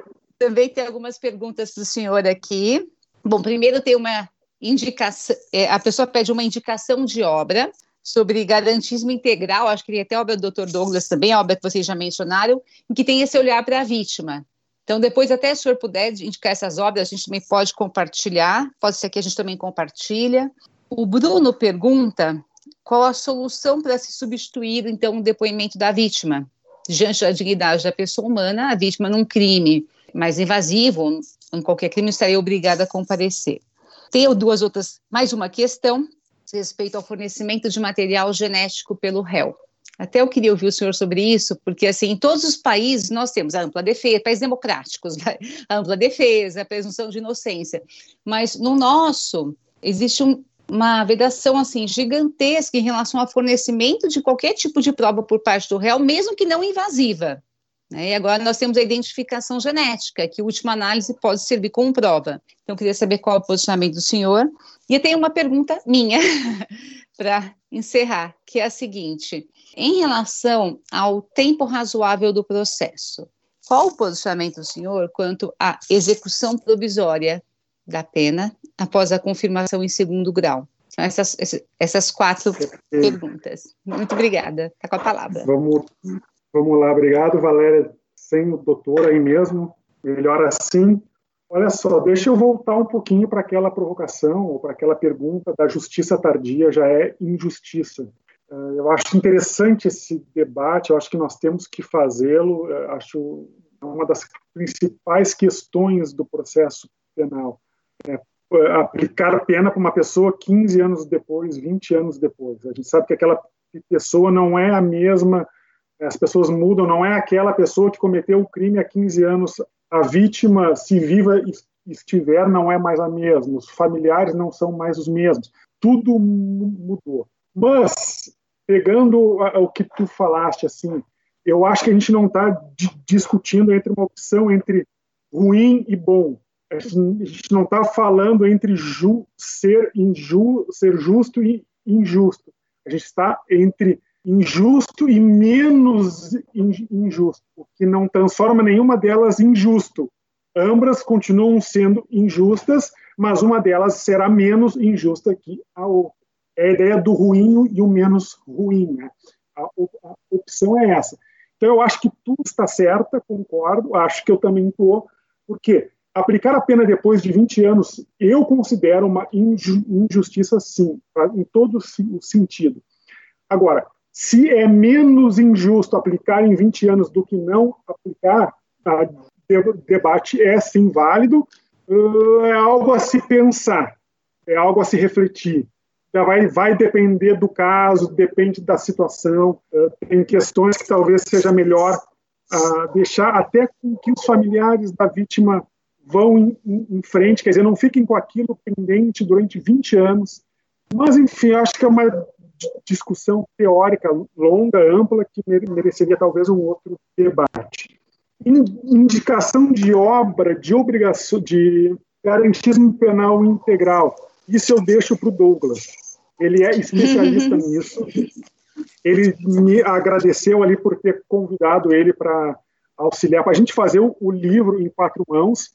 Mas, é, quer dizer, a única pessoa que eu pensei que eu podia pensar para fazer o livro junto é o Douglas, porque ele fala da, do garantismo penal integral há muito tempo. Como ele disse, foi ele que cunhou essa expressão aqui. Né? Então, Eu acho que as obrigações processuais penais positivas, elas se encaixam, elas complementam a ideia do garantismo penal integral. Então, eu deixo para o Douglas fazer essa indicação, até porque ele é o verdadeiro especialista deste tema, ele que vai dar as indicações. A questão de não produzir prova contra si, eu acho que realmente a gente faz uma interpretação do direito ao silêncio, a não produzir prova contra si muito ampla, muito mais ampla do que outros países. Uma questão é exigir do investigado que ele tome conduta ativa de produzir provas, por exemplo, de ele falar. Eu acho que concordo com o Douglas. Em nenhum sentido pode se exigir, se impor que a pessoa fale. Outra coisa é se submeter uh, passivamente à, busca de algum material. Pode ser, por exemplo, um material genético, inclusive sem que haja uma invasão, quer dizer, não estou falando em tirar sangue dele, tem outras formas muito menos invasivas de se colher um material genético. Portugal, Espanha, Itália, enfim, todos esses, esses países admitem isso. O Tribunal Europeu dos Direitos do Homem também já se curvou sobre isso algumas vezes e disse que essa questão passiva de ele de não se exigir que o réu atue, mas de que ele passivamente tenha que se submeter a ser tirado um material genético para fins de exame, está tranquilo. E, então, eu acho que há muitas vezes um excesso na interpretação de direitos e garantias constitucionais aqui. Outro exemplo claro é esse da execução da pena, do direito recursal. E aqui eu vou dizer o que a Corte Interamericana disse no caso Mirna McChain.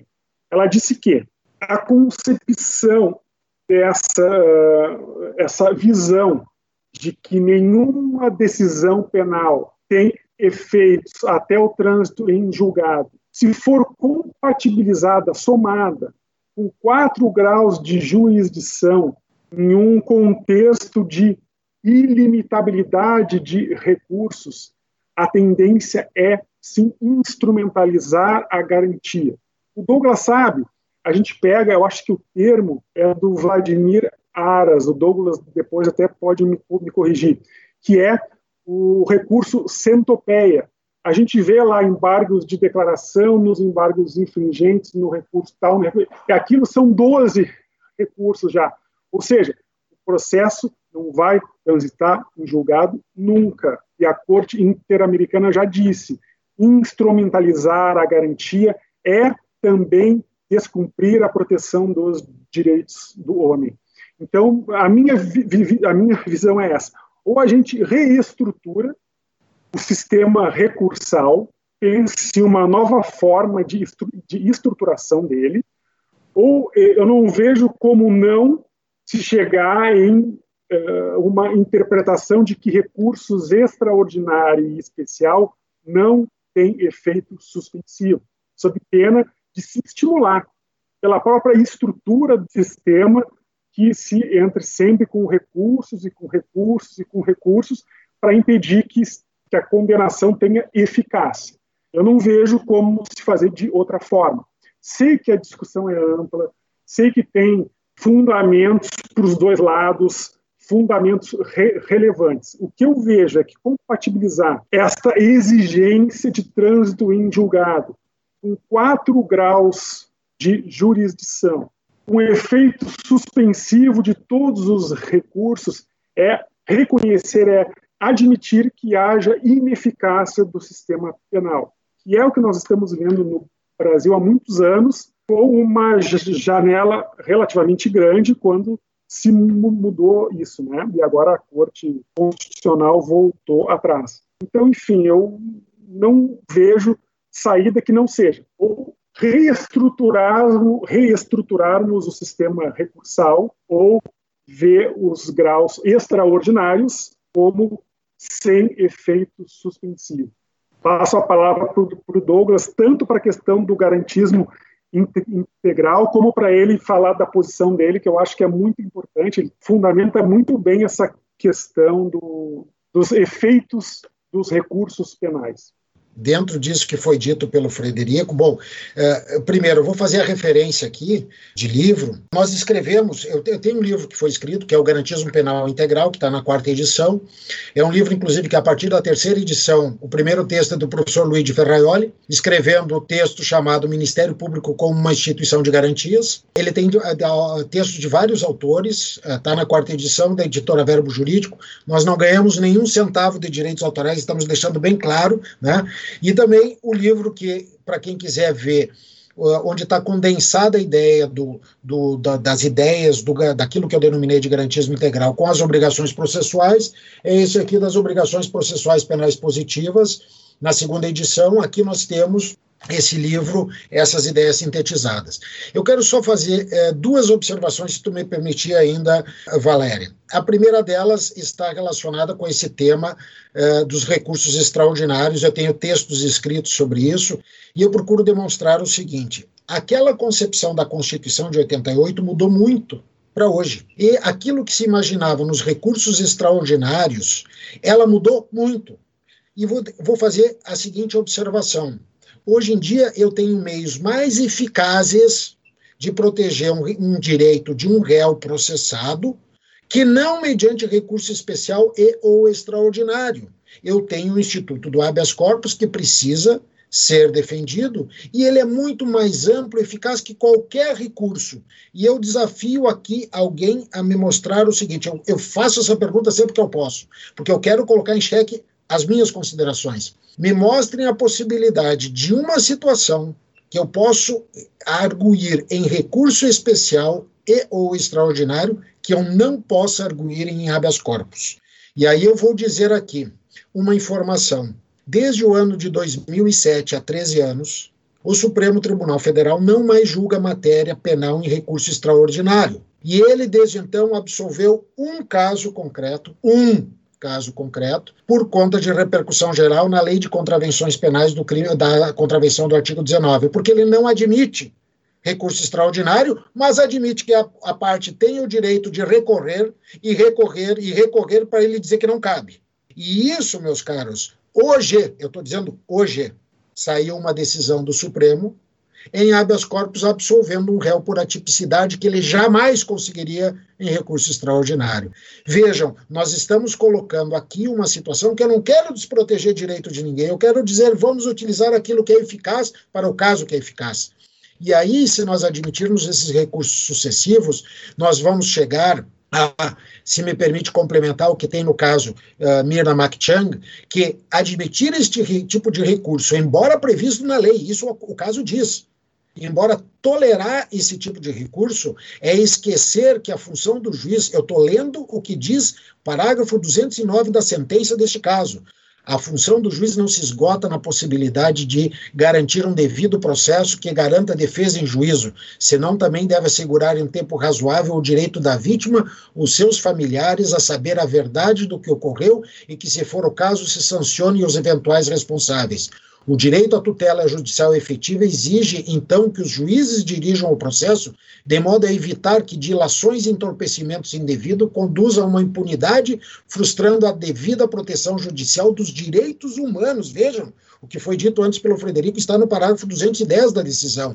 E para encerrar esta parte da decisão, a violação da obrigação internacional do Estado de prevenir e proteger os direitos humanos e menoscaba o direito da vítima e dos, dos familiares de saberem o que ocorreu. E se me permite, para encerrar, porque eu sei que nós estamos já adiantados, eu gostaria de citar aqui uma alegria que eu tive bastante recente, no dia 26 de junho de 2020, escutar numa palestra do ministro Faquim, a sua referência e eu vou pegar ipsis literis o que ele disse.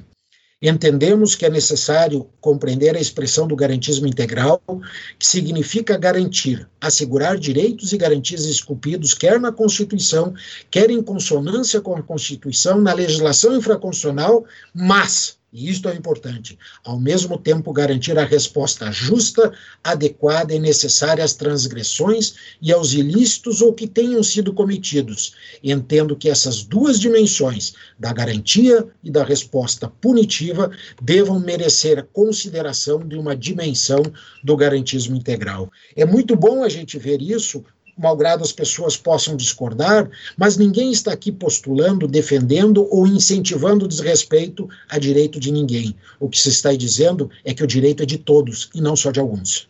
Doutor Douglas, maravilhoso.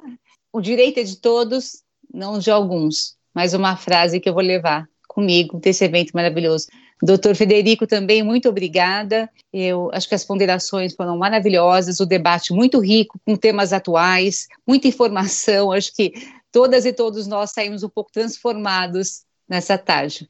Em nome do, da Escola do Ministério Público, como eu já disse, como professora, também tenho muito a agradecer também. Daniel, passo a palavra para você agora para o encerramento e eu já me despeço por aqui, fico só acompanhando. Muito obrigada e um abraço. Bom, agradeço então imensamente a doutora Valéria Scarance, ao Douglas Fischer, ao, ao Frederico Valdez pela participação, pela generosidade em atender o convite da escola. O debate foi riquíssimo. E para os interessados, nós continuaremos amanhã as discussões pela manhã, a partir das 10 horas, com a mesa composta pelos debatedores Ferrer Beltrán, nosso convidado internacional, e o professor Vitor de Paula Ramos. A mesa será presidida pelo colega Luiz Felipe Kirchner, que é co-coordenador da obra Altos Estudos sobre a Prova no Processo Penal, e a mediadora será colega do Ministério Público do Estado de São Paulo, Angélica Ramos Frias Sigolo. O tema será o contexto da decisão e a distribuição de erros. Eu deixo aqui o espaço para, caso queiram, venham fazer alguma saudação final. Doutora Valéria. Eu só tenho a agradecer mais uma vez, dizer que esses são ensinamentos muito importantes para o Ministério Público. Eu acredito que nós precisamos colocar tudo isso em prática, né? E trazer para a sociedade realmente, tornar no, nossos estudos uma referência social, uma referência de atuação. Levo muito do que eu escutei de vocês hoje comigo. Eu acho que essa bondade acadêmica, né, essa amizade acadêmica consiste nisso, né, que vocês tanto falaram, de a gente poder compartilhar e crescer uns com os outros. Então, muito obrigada. Douglas, passa a palavra. Daniel, Daniel, amigos, é, obrigado demais, sinceramente, essa oportunidade de dessa. Vejam só que esse, esse momento tão difícil para nós nesse país e no mundo que nós estamos vivendo nos, nos permite nos reinventarmos e talvez permitindo acessar, dar acesso à informação a muito mais gente do que normalmente nós vínhamos fazendo. Nós conseguimos nesse momento buscar alternativas que se a gente não pode estar junto agora comemorando, em breve a gente vai poder estar podendo conversar pessoalmente, trocando ideias, a gente está podendo transmitir alguma coisa, uh, as ideias que a gente tem. E o que eu sempre digo, e eu encerro aqui dizendo o seguinte: eu não tenho pretensão, como alerta Saramago, de colonizar ninguém. A minha pretensão aqui é trazer algumas ideias. Eu não quero que as pessoas pensem de acordo com o que eu estou dizendo, mas eu quero e ficarei muito feliz se alguém que escutou algo para para pensar e dizer: vou repensar o que eu estou analisando, preciso retomar alguma coisa. Pode continuar pensando dessa maneira, da mesma maneira que antes. O que falta em nós hoje numa academia, de uma forma um pouco mais séria, diria eu, é a gente ter um pouco de empatia, de aceitar o outro lado, escutar o outro lado, para ver se nós estamos no caminho certo. Por isso que eu fiz antes até um desafio, uma, um desafio brincadeira, falando sério. Eu quero que me mostrem e coloquem em xeque tudo aquilo que eu penso, porque eu não tenho problema nenhum em mudar. Mas a gente precisa fazer algo com coerência. E isso me parece que não é difícil. Se nós buscarmos um debate sério com críticas, inclusive esses dias eu escutei uma crítica extremamente respeitosa de um professor debatendo o tema do garantismo, disse: "Poxa, como é bom escutar uma crítica respeitosa, embora a gente possa trazer complementações". É disso que a gente falta. A gente não tem que se excluir, a gente tem que se incluir. E esse evento nos permitiu isso e particularmente eu só tenho a agradecer de coração. Frederico, com a palavra.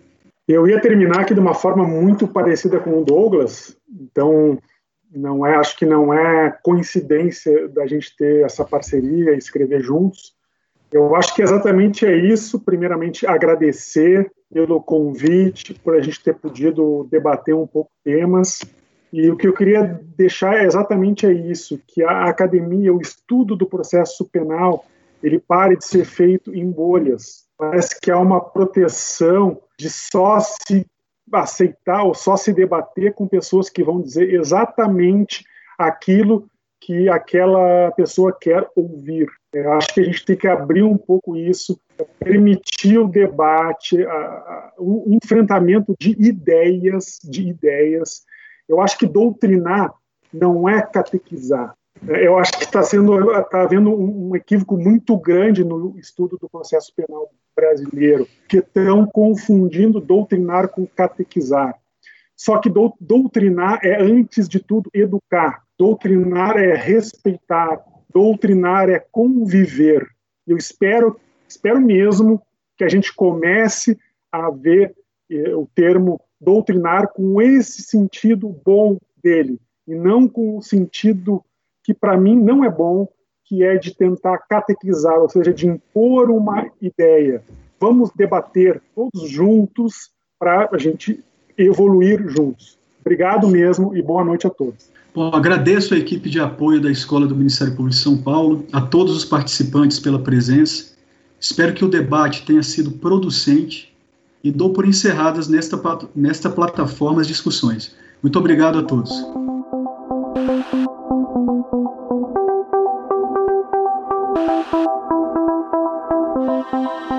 Este foi o Direito ao Pé do Ouvido. Siga nosso canal e amplie seu conhecimento com a Escola Superior do Ministério Público de São Paulo.